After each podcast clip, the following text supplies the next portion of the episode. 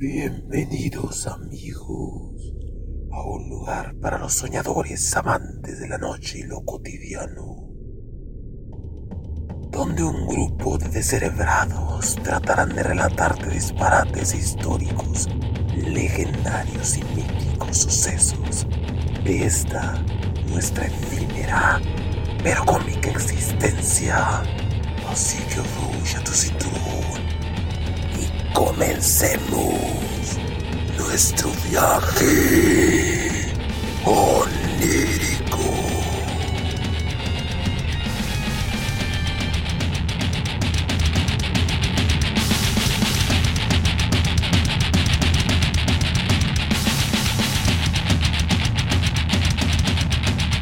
Hola.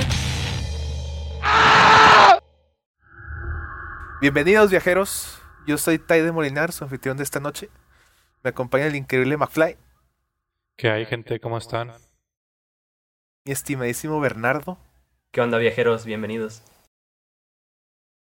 y el loquísimo Christopher. Qué tranza bendita, bienvenidos a este, a este podcast. Este es un episodio especial, es eh, pues ya viene Navidad y para nosotros la Navidad es muy importante.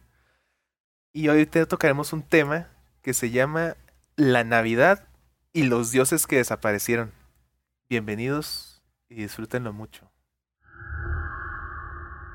En las bases de la religión cristiana, la fiesta de la Pascua y la resurrección son consideradas fiestas fundamentales para su fe. Era más que obvio que se agregaría otra celebración para la Navidad, una manera de celebrar el origen de su fe, la encarnación del Hijo de Dios, que en conjunto con el Espíritu Santo y Dios Padre, conforman al mismo Dios abrámico. Sin embargo, lo que estamos a punto de profundizar no tiene que ver con originalidad ni sobre lo que es verdad. Para esto hay que comprender que tanto el catolicismo como otras religiones celebran el nacimiento de sus dioses o algo relacionado a algún ciclo divino en las fechas decembrinas. ¿Por qué sucede esto? Bueno, como sabemos, la Tierra gira alrededor del Sol en una trayectoria elíptica, por lo que la Tierra no está todo el tiempo a la misma distancia del gran hermano amarillo. Y por consecuencia, van a existir dos que tres días en los que la Tierra estará en su punto más lejano respecto al Sol. Los humanos hemos nombrado este momento como solsticio, para marcar el inicio de una estación, en este caso, el invierno. En las culturas antiguas, el 21 de diciembre era el nacimiento del Sol, y también el día más corto con la noche más larga. Combinando estos dos hechos, los antiguos quizás que encontrarían esto como una alegoría del ciclo vital del ser humano, luz y oscuridad, nacimiento y muerte.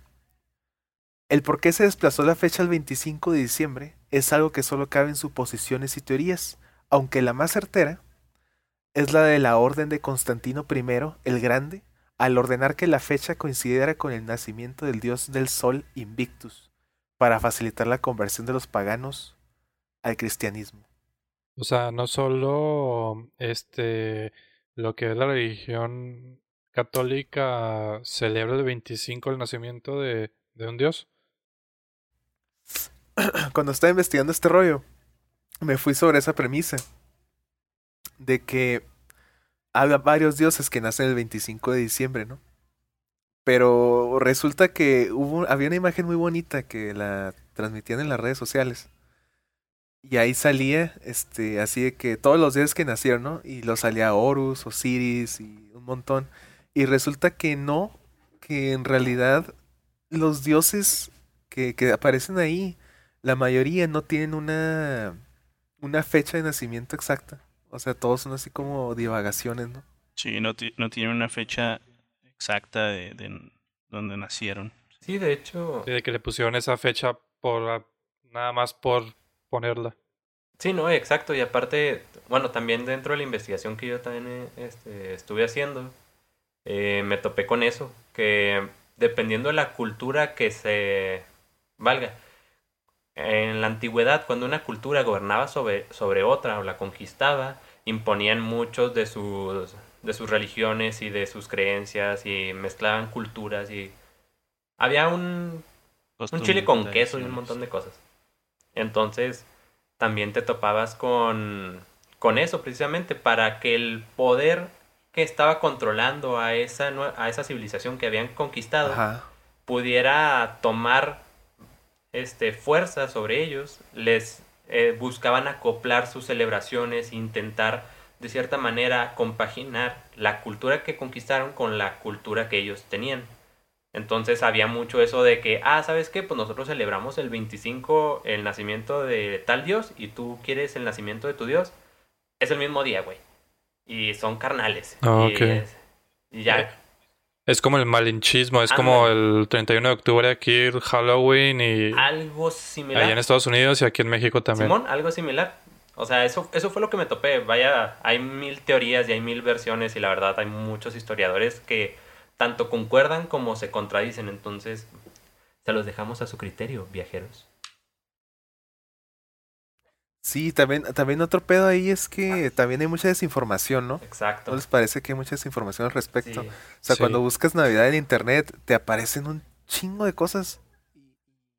Y hay muchas teorías bien locotas. Entonces, pues sí, es, es, ya, ahora sí que ya es más a criterio y pues también de investigar a lo mejor en los libros o, o consultar ahora sí historiadores o fuentes muy confiables que nos digan exactamente datos sobre Simón, hay este Sí, de hecho hay historiadores que, que no se logran, bueno, vi varias posturas y una de las posturas era de que Jesús, o sea, Jesucristo, nació en abril, no en diciembre. Y otra postura dice que nació en septiembre, no en diciembre.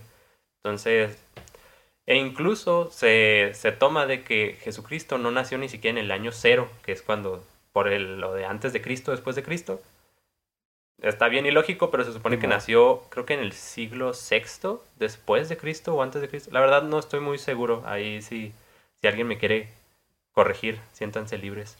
No, pues supongo que por lo del y la implementación, por así decirlo, del calendario, calendario gregoriano. Sí, de hecho, a eso llegaron los historiadores, que mucho se debe a que cuando se estableció la fecha no se tenían registros exactos. Entonces, cuando se empezó a hacer el rastreo hacia atrás, se dieron cuenta de que Jesús no había nacido en el año cero. Pero todo fue por cómo se estableció en, ese punto de la historia. Bueno, pues siguiendo esta cadena de aspectos, debemos resaltar que muchas de las culturas comparten cultos de los dioses del sol o la luna. Por ello podríamos decir que son varios a los que se les atribuye su nacimiento en diciembre. Pero resulta que esto no es del todo cierto. Lo que sí es cierto es que sí existen similitudes interesantes, como la del dios Osiris, que murió y resucitó, o el nacimiento de Horus, que fue anunciado por una estrella, Zaratustra, que fue bautizado en un río, o Atis, que fue concebido inmaculadamente. El rabí de Galilea, el Hijo de Dios, el Mesías cristiano, Jesús de Nazaret. Este es quizás uno de los dioses más famosos al que se le atribuye el 25 de diciembre como el, el día de su nacimiento. Sin embargo, no existe en los evangelios algún indicio sobre esta información. Algunos expertos han indicado que sería extraño que pastores o rebaños durmieran al aire libre en pleno invierno. Eh, sí. Por lo que sugieren que el nacimiento del rey de los judíos, sí, digo, pues ahí entró la Papá lógica. Jesús no nació ahí, carnal. Te estoy diciendo. Exacto. Estás viendo y no ves. Exacto. y lo que sugieren es que el nacimiento del rey de los judíos debió de haber ocurrido quizás en un rango entre abril y septiembre. ¿Cómo se relaciona el nacimiento de Jesús con el solsticio de invierno? Pues esta es una, una adaptación más bien curiosa porque el ritual más relacionado con, es, está más relacionado con la resurrección que con el cambio de un ciclo. Ok. El tema fue que eh, los romanos, así, así como tú lo, tú lo comentaste, ¿no, Bernie? Este, pues ellos, ellos viven como que en su, en su ciudad, ciudadela, son los que tienen más poder, los que pueden gobernar, entonces agarran a los, a los paganos, vaya, eh, a los de fuera, y hacen relación lo que festejan ellos, este, hacen relación a las fechas y dicen, ok, tú celebras eh, a, a, tal persona, a tal Dios que, que tú idolatras, y pues eh, se relaciona a que estamos eh, celebrando la misma, la misma situación, lo que por nuestra parte es el, es el, el, el Dios Invictus. Entonces, sirve que juntamos tu, tu religión, bueno, tu, tu creencia o tu costumbre con la mía y tenemos un día en común. Entonces, eso los conlleva a tener eh, más gente y crear una evangelización, en los cual tú haces que se adapten a tu costumbre y se vuelven de los tuyos. Sí, de hecho, prácticamente, bueno, con- concuerdo con, con lo que dice Chris. La verdad es que, eh, vaya, hay demasiados antecedentes de, de ese mismo tipo de casos en todos lados. Aquí, sobre todo, por ejemplo, nosotros en México, en el tiempo de la Con la conquista. española. Ajá, exacto.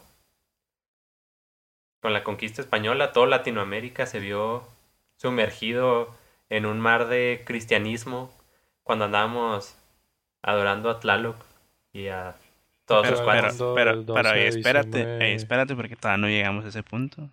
Ese, esa, No. esa, esa situación con, con los españoles se puso algo pesada y densa. Ya, ya nos de pidieron hecho, perdón. es justamente el peje que- que punto- pidan perdón. Ya, ya se disculparon. ya, ya, ya supéralo, Ese Chris. Ya hicieron el avance. Ese ni es presidente. ¿Qué? El, el, el español con el que trabajé, este, si me estás escuchando esto, te sigo odiando, vato. Este, pero espero que estés bien. Oye, el vato acá que, ah, qué Saludos. chido podcast porque está participando el Chris y luego acá el Chris. Me cagas. Te odio. No, no voy a generalizar, no voy a generalizar, pero ese español con el que Te trabajé, aventaste no es de mi un agrado. país completo en el segundo episodio. Eso es tirarle para arriba, mi Chris. no, no, no, bueno. ya perdimos creas, te a, a la audiencia española por esto. Acá no, no te creas. Nada más fue ese güey. No tiene nada que ver que sea español. Aún. Ok. Bueno, pues qué, qué bueno que tocan el tema de los españoles, porque justamente voy a hablar desde la Navidad en México. Vaya, qué casualidad y nosotros tocando el tema. ¿Quién se lo imaginaría?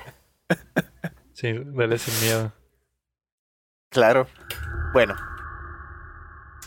Durante el solsticio de invierno, Huitzilopochtli descendía al Mictlán, el inframundo de los muertos, para renacer un 24 de diciembre. Los mexicas celebraban el renacimiento del dios Sol, concedido por Coatlicue, diosa de la tierra y madre de los mexicas. Huitzilopochtli renacía en forma de colibrí, de colibrí de ahí que se la llamaba también colibrí izquierdo o colibrí del sur. Los aztecas celebraban con suculenta comida y sus ceremonias comenzaban con una carrera donde al frente un corredor llevaba un ídolo del dios del sol hecha de amaranto. El ídolo y el corredor eran entonces seguidos por una multitud que se había preparado con ayuno. Los indígenas adornaban sus templos con flores y hierbas y bailaban cantando, cargando un ramo de flores en la mano a una referencia al dios del sol. Se cree que la primera Navidad celebrada en México fue en 1519, cuando llegó Hernán Cortés, junto con el sacerdote, el sacerdote Bartolomé de Olmedo. La celebración se dice que se realizó en los campamentos militares, porque pues acaban de llegar a México, están todavía pues en con- plena conquista, y pues ahí estaban, ¿no? Se van acá, su pedón a gusto. Tranqui, posadita. Lleg- Ahora llegaron a viene- instalarse los, los tremendos Posadita en la pirámide. seres humanos. traguitos ahí leve.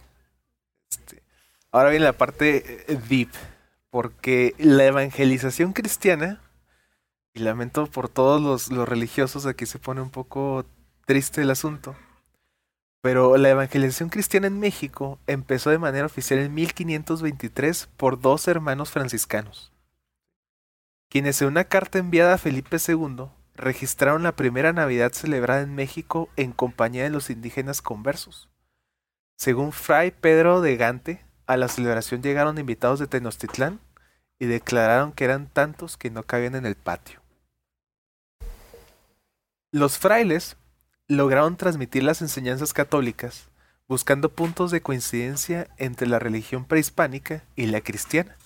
Por ejemplo, encontraron que las danzas y cantos prehispánicos eran adoraciones a sus dioses. En su intervención, poco a poco agregaron el nombre de Cristo a sus cantos con los idiomas indígenas. Ahora también adoraban al dios cristiano. Uno de los O frailes, sea, poco a poco se los fueron ahí El. Sí, implementando. poquito a poquito, el El Coco híjole, el peor de todos. Sí, de hecho, uno de los frailes escribió lo siguiente al respecto. Me están dando de hacer un, un- en la tonalidad de español, pero no sé si me salga. Mira, tú sabes, Chris ya se aventó a toda España encima, güey. Entonces, Ya, hazle me, ya me segunda. España encima. Simón, güey, hazle este, segunda, ¿qué más da? Pues, ya le ¿qué más sigo. da? No te creas, está muy larguita la carta, pero pues mira. Dice que más por la gracia de Dios, empecélos a conocer y entender sus condiciones y quilates. Y cómo me había de haber con ellos. y que toda su adoración de ellos a sus dioses era cantar y bailar delante de ellos. Porque cuando habían de sacrificar a algunos por alguna cosa, así como para alcanzar la victoria de sus enemigos, o por temporales necesidades, antes que los matasen, habían de cantar delante del ídolo.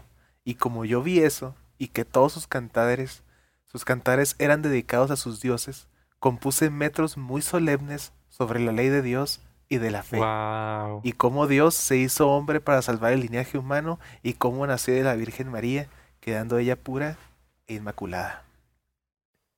¿Cómo la ven, chavos?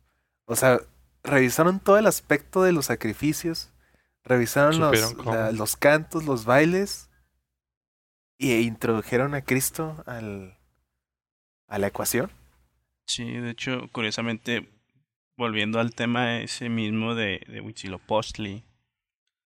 este, es bueno, a, lo que llegué a investigar, eh, pues comentaban respecto a, que el 6, el 6 de diciembre era cuando empezaban las festividades eh, grandes, lo cual duraba, duraban días, duraban días esas, esas celebraciones, entonces, al momento de que eh, igual Huitzilopochtli. Tiene, tienen un cierto día que es el creo que es el 21 de diciembre donde este es el punto donde el sol está un poquito más alejado de la tierra. Y este eh, ellos lo ven como que eh, su dios se dirige al Mictlán.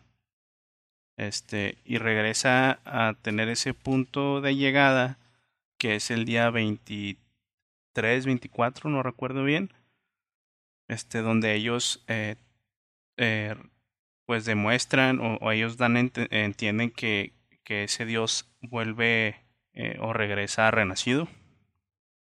Y es donde se da cuenta los mismos españoles que esa fecha que ellos tienen en relación o, que ellos tienen que es el 23, 24 de diciembre hace relación con, con la fecha que ellos tienen de a quien este, ellos idolatran, ellos, ellos creen.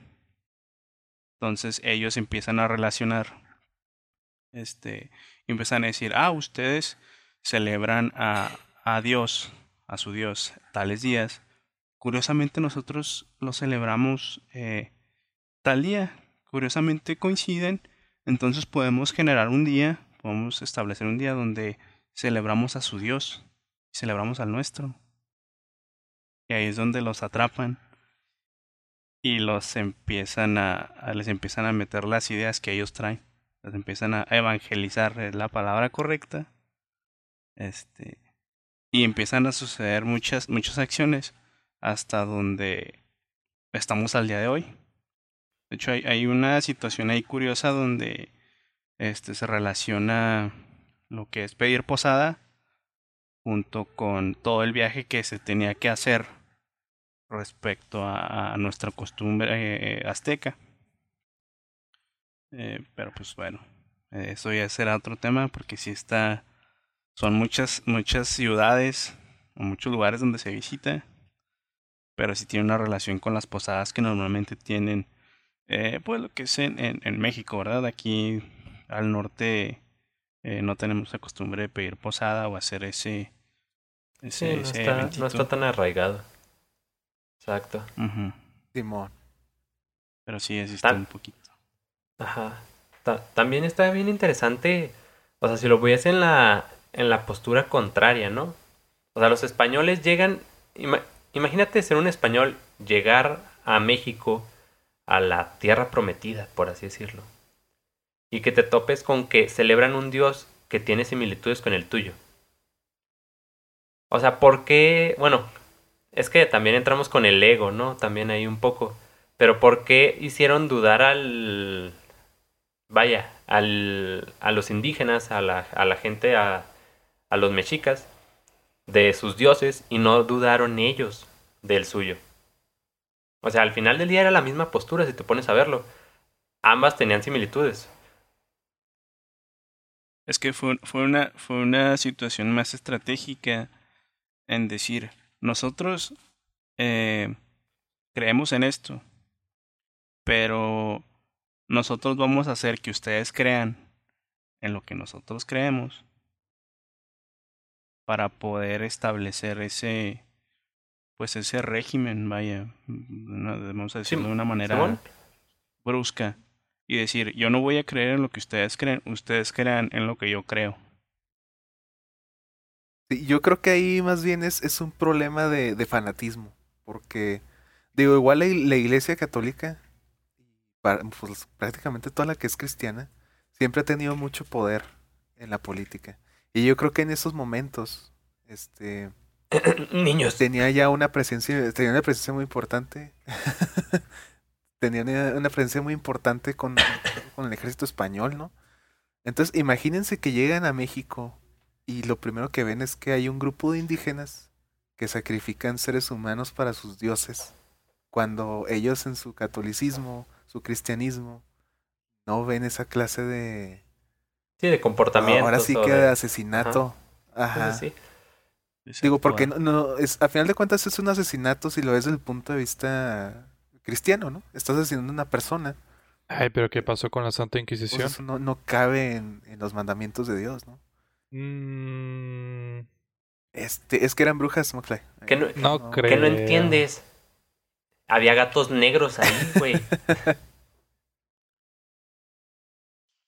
Sí, digo, esto, es la parte. es, la parte. Habrá cadabra, güey, patas de cabra. Déjale Wikipedia, McFly. Acá, ¿no? no, pero eh, la verdad es que sí, este. Siento que ahí. Pero por ejemplo, en el. No solamente mostraron su podería de conquistadores, sino que también fueron muy, este. Pues de que nosotros sabemos cuál es la verdad, ¿no? Sí, exacto. esa es la, pues, postura con la que llegó a España. Por eso digo que es una cuestión también de cierta forma, si lo ves desde un punto de vista de ego. O sea, era el ego que traían los españoles de creer. Hablo de los españoles porque estamos hablando de la conquista, ¿verdad? Pero era en sí prácticamente de todo el mundo civilizado, entre comillas, que creían en, en el Dios cristiano, en Jesús, que traían ese ego de creer que en lo que ellos creían era lo correcto y que todos aquellos eran paganos. Y viceversa, o sea, también te puedo asegurar que religiones que tal vez ya desaparecieron o que fueron sometidas de cierta manera por los católicos o cristianos, pensaron lo mismo de los católicos y cristianos. ¿Cómo es que van a creer en un hombre que lo crucificaron y luego volvió al tercer día y no tenía esposa y no hacía nada chido y no bebía tan padre. O sea, lo único chido que hacía era convertir el agua en vino. O sea, imagínate un dios pagano que es el dios de la guerra y que te topes con un dios cristiano que es de paz. Es como complicado. Pero también es un dios de paz y una dualidad muy, muy impresionante si lo comparas con el Viejo Testamento y el Nuevo Testamento. ¿Ah, ¿Qué es? ¿Es Viejo Testamento o Antiguo Testamento? No recuerdo. Y Nuevo Testamento. Potato potato, güey. El antiguo, es el Antiguo Testamento. En el Antiguo Testamento se supone que era la ira de Dios y inundó el mundo y le pidió a. ¿Quién, ¿A quién era? ¿A Abraham? Que sacrificara a su hijo. O sea, eso es un sacrificio, eso es un asesinato. Abraham. Ay, ¿qué? Isaac, perdón, sí. Y lo y lo detuvo al último segundo, según lo que cuentan las escrituras. Entonces. Yo digo que ahí entra. Yo digo que ahí entra lo que es el temor, lo que llaman el temor de Dios. Cuando a lo mejor les platicaron todo eso de una forma de, de tenerle ese, ese miedito. ¿Sabes cómo? Sí, es como de no desafíes a Dios, o sea, mira lo que puede hacer Dios. Y le quisieron dar justificaciones bastante... Simón. Pero, por ejemplo, era lo que incluso llegué a, pla- a platicar una vez contigo, de, de que no me acuerdo dónde lo vi, creo que no le voy a quitar el crédito, creo que fue en otro podcast, la verdad no recuerdo el nombre. Si lo recuerdo, pues con toda, con toda seguridad se los compartí. Pero eh, mencionaban eh, posturas religiosas y uno de ellos mencionaba que entre más avanza la humanidad y más avanza la tecnología y todo, menos poder tiene Dios. Y se me hizo algo bien fuerte porque tiene muchos, mucha... De cierta forma tiene mucho sentido. Simplemente antes le atribuías a Dios el hecho de que todos los días amaneciera. Y luego entendimos cómo era el ciclo solar. O que lloviera y el ciclo de la lluvia. O que las plantas florecieran en primavera. Se lo atribuías a un Dios o a Dios en general. Dios poco a poco fue perdiendo ese poder conforme la gente y la humanidad fue adquiriendo el conocimiento de saber por qué ocurrían esos sucesos. Por qué eran los eclipses, por qué amanecía y anochecía, por qué florecían las plantas, por qué llovía, por qué todo ese tipo de cosas. Antes nada más era la amabilidad de Dios o la furia de Dios. Sí. Y ahora ya es como, ok, ya, ya comprendo de dónde viene, de dónde viene esa, esa frase de decir, bueno, es que sí es cierto, o sea, conforme avanza la humanidad, Dios va, va perdiendo poder. El punto aquí es también qué va a pasar cuando la humanidad avance a un grado en el que ya la Navidad pasa a segundo plano, ¿sabes? O sea, no les va a interesar cuándo nació Dios, ni qué es Dios, ni qué hace. Ya estamos, yo creo que ya estamos en ese, en ese punto.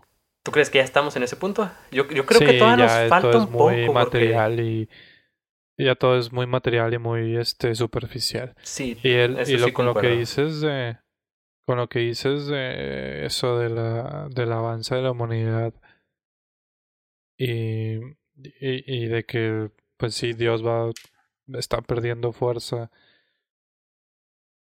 Yo digo que va a seguir lo mismo por lo mismo que te digo del temor de Dios. La gente igual va a seguir con ese miedo y va a seguir con lo mismo. Sí, exacto. O sea, falta, falta ver cómo avanza la humanidad. Pero sí, No nos va a tocar, pero exacto. ojalá y avance por el buen camino. ¿Te imaginas? Llegue, la, llegue el punto en el que la humanidad ya no tenga Navidad. Porque ya no tiene una relación católica. O ya tenemos esa Navidad. ¿Ustedes qué creen? Ya tenemos una Navidad en la que ya no importa si nació Dios o no nació Dios. Ya es más bien quiero comprar regalos y juntarme con mis compas o con mi familia. Sí, Sí, en, re- en realidad ya no tiene un significado como el de antes. sí, Sí, no, exacto. Eh. Obviamente ha ido cambiando el por- significado, pero ya dejamos de lado por completo todo esto, o sea, todo lo que platicaba Tai de las raíces de donde venía la, la Navidad, o sea, el, por ejemplo, con los españoles o desde muchísimo antes. ¿Se imaginan, se imaginan si, si todavía siguiéramos con esas tradiciones aztecas? El Taide no estaría aquí. Hubiera A sido uno de nosotros ya lo hubieran sacrificado, güey, no mames. Sí, Sí. al más débil. Ahí hubieran- me hubieran sacrificado por mi barba. No, ¿Sabes qué es lo más triste? Que ah, el- los aztecas sacrificaban al Sí. más fuerte, güey. Sí, es que era un honor, o sea, eso era lo que no comprendía la honor gente ser- cuando ser venía. sacrificio. Exacto. O sea, bueno, los españoles cuando llegaron no comprendían el por qué se emocionaban por el sacrificio. Obviamente era un temor, pero al final del día era un honor que te sacrificaran. Aunque hay muchos textos que contraponen esa teoría diciendo que sacrificaban prisioneros de guerra, pero hay otros en los que dicen que sacrificaban a los ganadores de cierta, de, del, de- no me acuerdo cómo se llama el deporte, no lo quiero mencionar. El del dorado, güey, que le pegan con un armadillo. Pero no Ah, lo recuerdo. sí, ¿El Sí. La pelota de madera. Eh, Pues el juego de pelota. vaya, vaya. juego de pelota, sí, vámonos con eso, juego de pelota. Ay, eh, Sí, de sí. hecho, hay, hay una anécdota ahí, este, que una vez me platicó un, un amigo este, que estudió historia. Eh, pues es que él, pues en las materias, me imagino que las materias de historia ya en un punto donde hablan de puramente, de solamente del prehispánico, ¿no? Y me platicó que, que lo que desencadenó lo que fue la noche triste fue que, que los españoles vieron cómo estaban sacrificando niños los, los aztecas. Porque los aztecas están celebrando algo de un dios que te, que supuestamente, o sea, lo que ellos veían, los que ellos tenían que hacer en su rito era sacrificar niños, pero para sacrificarlos primero era torturarlos un poco para que lloraran, porque según esto, así es como el, no me acuerdo cómo se llama el, el dios de la lluvia, hacía que lloviera en las temporadas ¿Tlaloc? de cultivo. Tlaloc. Entonces los españoles, Tla- Simón, Tlaloc. Entonces al ver esto los españoles obviamente se han devuelto locos, güey. Dije, estás matando y torturando a los niños y pues es- dicen, ¿verdad? O sea, la, la- la anécdota es que, que ahí explotaron los españoles y atacaron a los, a los indígenas, güey. Pero obviamente la, la, la Sí, batalla fue- se, fue se extendió bien cabrón derrota. hasta que terminó. Sí, güey, porque vieron la crueldad, ¿no? Bueno, Bueno, ellos lo vieron como crueldad, que al final de cuentas sí es cruel, güey. Sí. Pero al, al final de cuentas, eh, los españoles vieron una tortura hacia un niño, güey. Y eso, pues no, o sea, sí, sí, sí te entiendo, Y eso, pero y eso lo relacionas no. con, la, con, la, con la derrota de su ejército. Y eso crea la noche triste. la verdad también así es. no voy a sonar como el abogado del diablo aquí y no voy a justificar el que maten niños antes de que alguien me vaya a decir algo así. Pero hay que, hay que Pero ser es que, Bernie, ah, te creo. Pero hay que ser sinceros. ¿Quién escribió eso? ¿Quién ganó, no? ¿Quién sobrevivió? Los que sobrevivieron fueron españoles. Claramente Así no es. se van a poner como los malos de la historia, ¿estamos de acuerdo? No los voy a no voy a justificar a los aztecas. Ya hay muchos antecedentes de de un montón de cosas que ahorita no serían bien vistas y en aquel momento para la sociedad este, occidental europea pues no lo eran. Pero eh, de todas maneras, o sea, hay que también ponernos, bueno, yo siento que se debe tomar como, como un punto importante y como alguna buena referencia, pero tal vez no como una verdad absoluta, porque quien quite y, y pues nada más los españoles querían no, haber, no hacerse ver tan malos en la conquista y por eso metieron acá como, ay, y mataban niños, por eso los matamos, así como... Esa es mi excusa. Sí. Sí, no cabe duda que hubo, que hubo alguna, alguna manipulación en los textos, ¿no? Digo, se supone que esto fue un reporte que se le mandó a Hernán Cortés, de lo que me acuerdo que me platicó este chavo. Este. Sí, o sea, pu- pudo haber sido una, una manipulación del ejército español a decir, queremos matar a estos güeyes, pues nos justificamos con este pedo, ¿no? Pu- pudiera ser, ¿verdad? Lo más acuerdo. probable. Este, ¿quién quite y si vieron un sacrificio tal vez de un niño? No vamos, vamos a darles el, pu- el punto bueno y ya le metieron acá, le echaron crema a sus tacos, ¿no? Le pusieron acá ya más, más saborcito acá a la historia y le pusieron acá, como cuando te avientas ese mensaje, esa historia piñera con tus compas en la que realmente no estuvo tan chingona, pero pues hay que meterle, meterle ganas. Algo así se aventó. Entonces, como les comentaba, el 24 de diciembre, este, en, en los atrios de las iglesias se comenzaron a hacer representaciones del nacimiento de Jesús. Se rezaba el rosario y, y otras, otras cosas, otras cosas relacionadas a, a lo que, pues, lo que conocemos, ¿no? Que, que el villancico, el villancico y Todas las tradiciones. cantar o no sé. El Villamelón. El ¿no? Villa 5, el Villa 6. Villa Juárez. El- Para todos los que no sean de Chihuahua, Villa Juárez es una colonia de aquí. Sé que mucha gente se quedó con esa duda del episodio pasado. Es una colonia nada más. Sí, aquí los queremos Sí. muchos jóvenes. Así, este, tenemos, no- tenemos no un paisa de Villa peligroso. Juárez, así que cero pedos aquí. Sí, ent- Puro cariño y amor para sí, nuestra sí, raza. Vienen aquí a Villa Juárez, digan, vengo con el memín, este, y, Y te pasan asaltan libre, más no fácil. pasa ¿a nada. qué crees Bueno, el chiste es que los mexicas estaban acostumbrados a celebrar en esas fechas a su dios hijo del sol, o sea, el 24 de que? Su diciembre. Dios hijo de su madre. Y resultó Sí. muy sencillo decirles que estaban celebrando al Hijo de Dios, por lo que fue muy fácil familiarizar, fa- familiarizar una cosa con la otra, como comentaba Christopher, bueno, Christopher y, y el Bernie.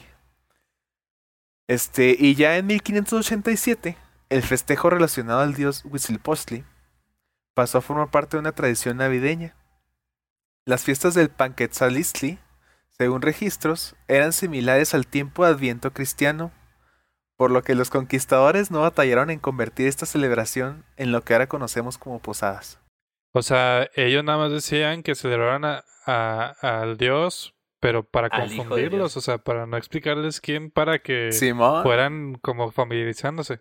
Sí, es como de que les empezaron Sí, a pues disfrazar dijeron, de que sus eh, ídolos con cruces y luego de que es que Witsi es Jesus en español. Entonces ya acá, no te creas, así no fue, pero Eh, sí, entonces Bien, empiezan a- quite. lo- empiezas a darles el Coco Watch Ok. poco a poco. No cabe duda. Y ya para terminar con este agrio pero interesante capítulo de la historia mexicana, la evangelización cristiana en México se trató de un proceso pedagógico. Una estrategia que fue directa sobre los niños indígenas. Los registros históricos nos declaran esto con el papel fundamental que jugó Cortés obligando a los jefes indígenas a confiar sus hijos a los franciscanos para ser educados en la religión cristiana. Estos niños fueron obligados a aprender un idioma y costumbres ajenas a su naturaleza, pero al ser adoctrinados desde su niñez, una vez adultos, cuando les tocaba seguir con el legado de sus padres como jefes de las tribus, terminaron convirtiendo a montones de indígenas sin remedio. Un episodio doloroso de esto ocurrió en Tlaxcala en 1524, cuando un grupo de jóvenes bien adoctrinados por los religiosos de la fe cristiana fueron a la plaza del mercado para rezar abiertamente frente a una cruz que se había colocado ahí. Se encontraron con un sacerdote pagano, cubierto de insignias y, atributos del dios del pulque. Otros nativos indicaron a los jóvenes que era el dios Orne Toxtli, a lo que los jóvenes respondieron que no era más que un impostor y un demonio maléfico.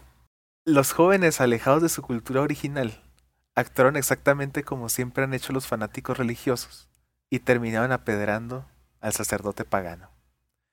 Los indígenas no tuvieron de otra más que observar y callar, pues sabían bien que eran protegidos de Hernán Cortés y que cualquier intervención no solo podrían ser castigados por el conquistador, sino también por alguno de los padres de estos jóvenes. Finalmente, los franciscanos también fueron cruciales al jugar la carta de quemar templos indígenas para debilitar la moral de los conquistados.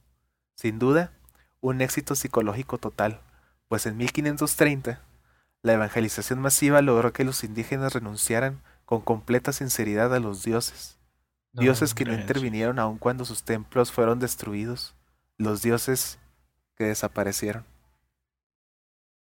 O sea, a las nuevas generaciones les iban impon- imponiendo eso mm, del Sí. cristianismo. Y pues poco a poco se fue como que desvaneciendo eso y pues ya no podían defender sus a sus viejos dioses, por así en, decir entre comillas. Sí, vaya, fue, fue desapareciendo las costumbres. Sí, pues, o sea, imagínate ver los templos destruidos. Imagínate ver los templos incendiados. Sí, ¿no? Pues, como tus- dices, baja la moral. destruidos. Pues obviamente, pues, Pues es ya que no hubo más para día ellos, o era, sea, la, sí. era la idea, ¿no? Sí. Y pues al Sí, ¿no? final, este, mucho, mucha de la religión, tanto maya como azteca, quedó completamente borrada, señores. Ahorita solo quedan vestigios y solo tenemos indicios de lo que practicaban. De lo que existió. Yo sigo sacrificando gente. Güey. Este, este como... Eh, Christopher, pero este Este, ¿Cómo te explico? muy bien, Christopher. uf. Eh, espérame tantito. Ah, quisiera reportar Sí, pero un- no, pero sí, sí es triste que, que pues vaya, ¿no? Eh, esa evangelización terminó con muchas costumbres de, de un chingo de generaciones. Deja tú la, la impotencia de, de ver este cómo se fue debilitando sus creencias y al final no poder hacer nada. Pues sí, es como que... Imagínate verte tocar, o sea, que te toque ver esa, esa caída de tu creencia que digas, yo recuerdo que esto era así y, y ya no lo es más. Sí, es como lo que decía ahorita Bernie de, de las creencias, de cómo ha cambiado todo. Y, y yo pensé eh, que nada más se veía eh, en, en mi familia, ¿no? Antes, este, en Navidad se acostumbraban a algunas cosas y ahora eh, ya no. Entonces, Yo, yo, yo me acuerdo de niño en mi Navidad, güey. ¿cómo? De niño, yo me acuerdo mucho de, por ejemplo, es una costumbre que se cambia, pero sigue cambiando por, pues conforme va creciendo la gente va, Sí. va teniendo diferentes eh, costumbres y la frega. Por ejemplo, yo cuando, cuando niño, este, me acuerdo que nos juntábamos todos en casa de la abuela, este, tíos, primos y la frega. Este, ahí se llevaban los regalos a ese arbolito, güey. Ahí se amanecía, güey. Y ahí se abrían los regalos, güey, en esa casa. güey. Y, y conforme fuimos creciendo, este, ya cada quien agarraba su rumbo. Este, abría los regalos nada más en su casa, o simplemente como que ese núcleo familiar se, se desapareció, Sí. ¿saben cómo? Y pues ese ha, sido, este, ese era todo lo que tenía preparado, chavos. Un, final agrio, lo sé. Pero, pues feliz Navidad. Feliz Navidad. O sea, este capítulo se grabó antes, pero feliz Navidad. Y pues a todos los que nos escuchan, espero y tengan unas fechas, pues, felices y, que la disfruten con la familia, ¿no? Esperamos y que esto de la pandemia y, y el COVID y todo esto no les afecte o no les haya afectado tanto. Sí, la verdad es que les queremos desear una feliz Navidad de parte de todo el equipo de, de Viaje Onírico. A, a todos nuestros viajeros, gracias por, por estarnos apoyando. Nosotros sabemos que ahorita son tiempos difíciles y este era un proyecto que traíamos ya mucho tiempo este, queriéndolo, queriéndolo trabajar y pues ahorita que, que la situación prácticamente nos obliga a estar en casa, eh, pues queríamos darnos la oportunidad de hacerlo y y pues agradecemos mucho su apoyo. Y pues en estas fechas, en estas fiestas decembrinas. Ay, ya soné bien tía, güey, pero sí, en estas fechas, la verdad. Ay, mijo, abríguese bien, por favor, póngase su mijo, por suéter. favor. eh, Ay, me da ¿dónde frío de solo verte. novia, mijo? Ándele. Bueno, pero retomando el mensaje bonito que me estaba aventando. Eh, la verdad que sí, feliz Navidad y muchas gracias por su apoyo. Y créanos que todo el feedback que estamos recibiendo lo estamos tomando. Tal vez no se note en este episodio, tal vez no se note en el siguiente, pero créanos, lo estamos tomando en cuenta. Síganos apoyando, vamos a ir avanzando y crean, va a ir mejorando este contenido. Pero muchas gracias por su apoyo y su comprensión y feliz Navidad. Sabemos que este fue un año muy, muy duro, muy, este, pues vaya, no se aprovechó al máximo como todos quisieran, ¿no? Este, algunos eh, cuentan con esa suerte, con esa dicha de, de no perder un familiar en este, en esta situación tan, tan dolorosa, tan fea que es el COVID. A otros que, pues lamentablemente hayan, hayan perdido algún familiar, pues eh, espero mínimo esto eh, les saque un poquito ahí de risa eh, diciendo tanta, tanta tontería que me, que me sale de la cabeza como la de mis compañeros. Este, pero pues esperamos que mínimo les, les ayudemos poquito, ¿no? A no estar pensando esta situación tan fea.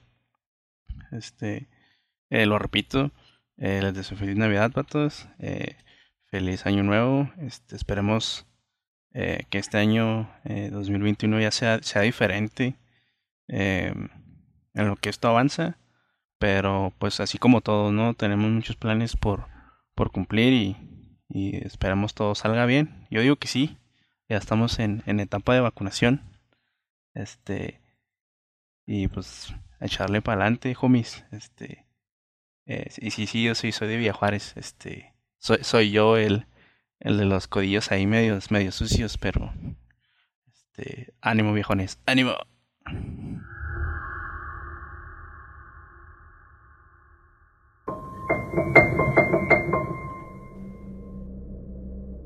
Así que ya lo saben, amigos. Tomen a su ídolo favorito y disfruten del banquete. Les deseamos una feliz Navidad. Nosotros, por lo pronto, levantaremos una danza pagana alrededor de algún dios olvidado desde nuestro viaje onírico.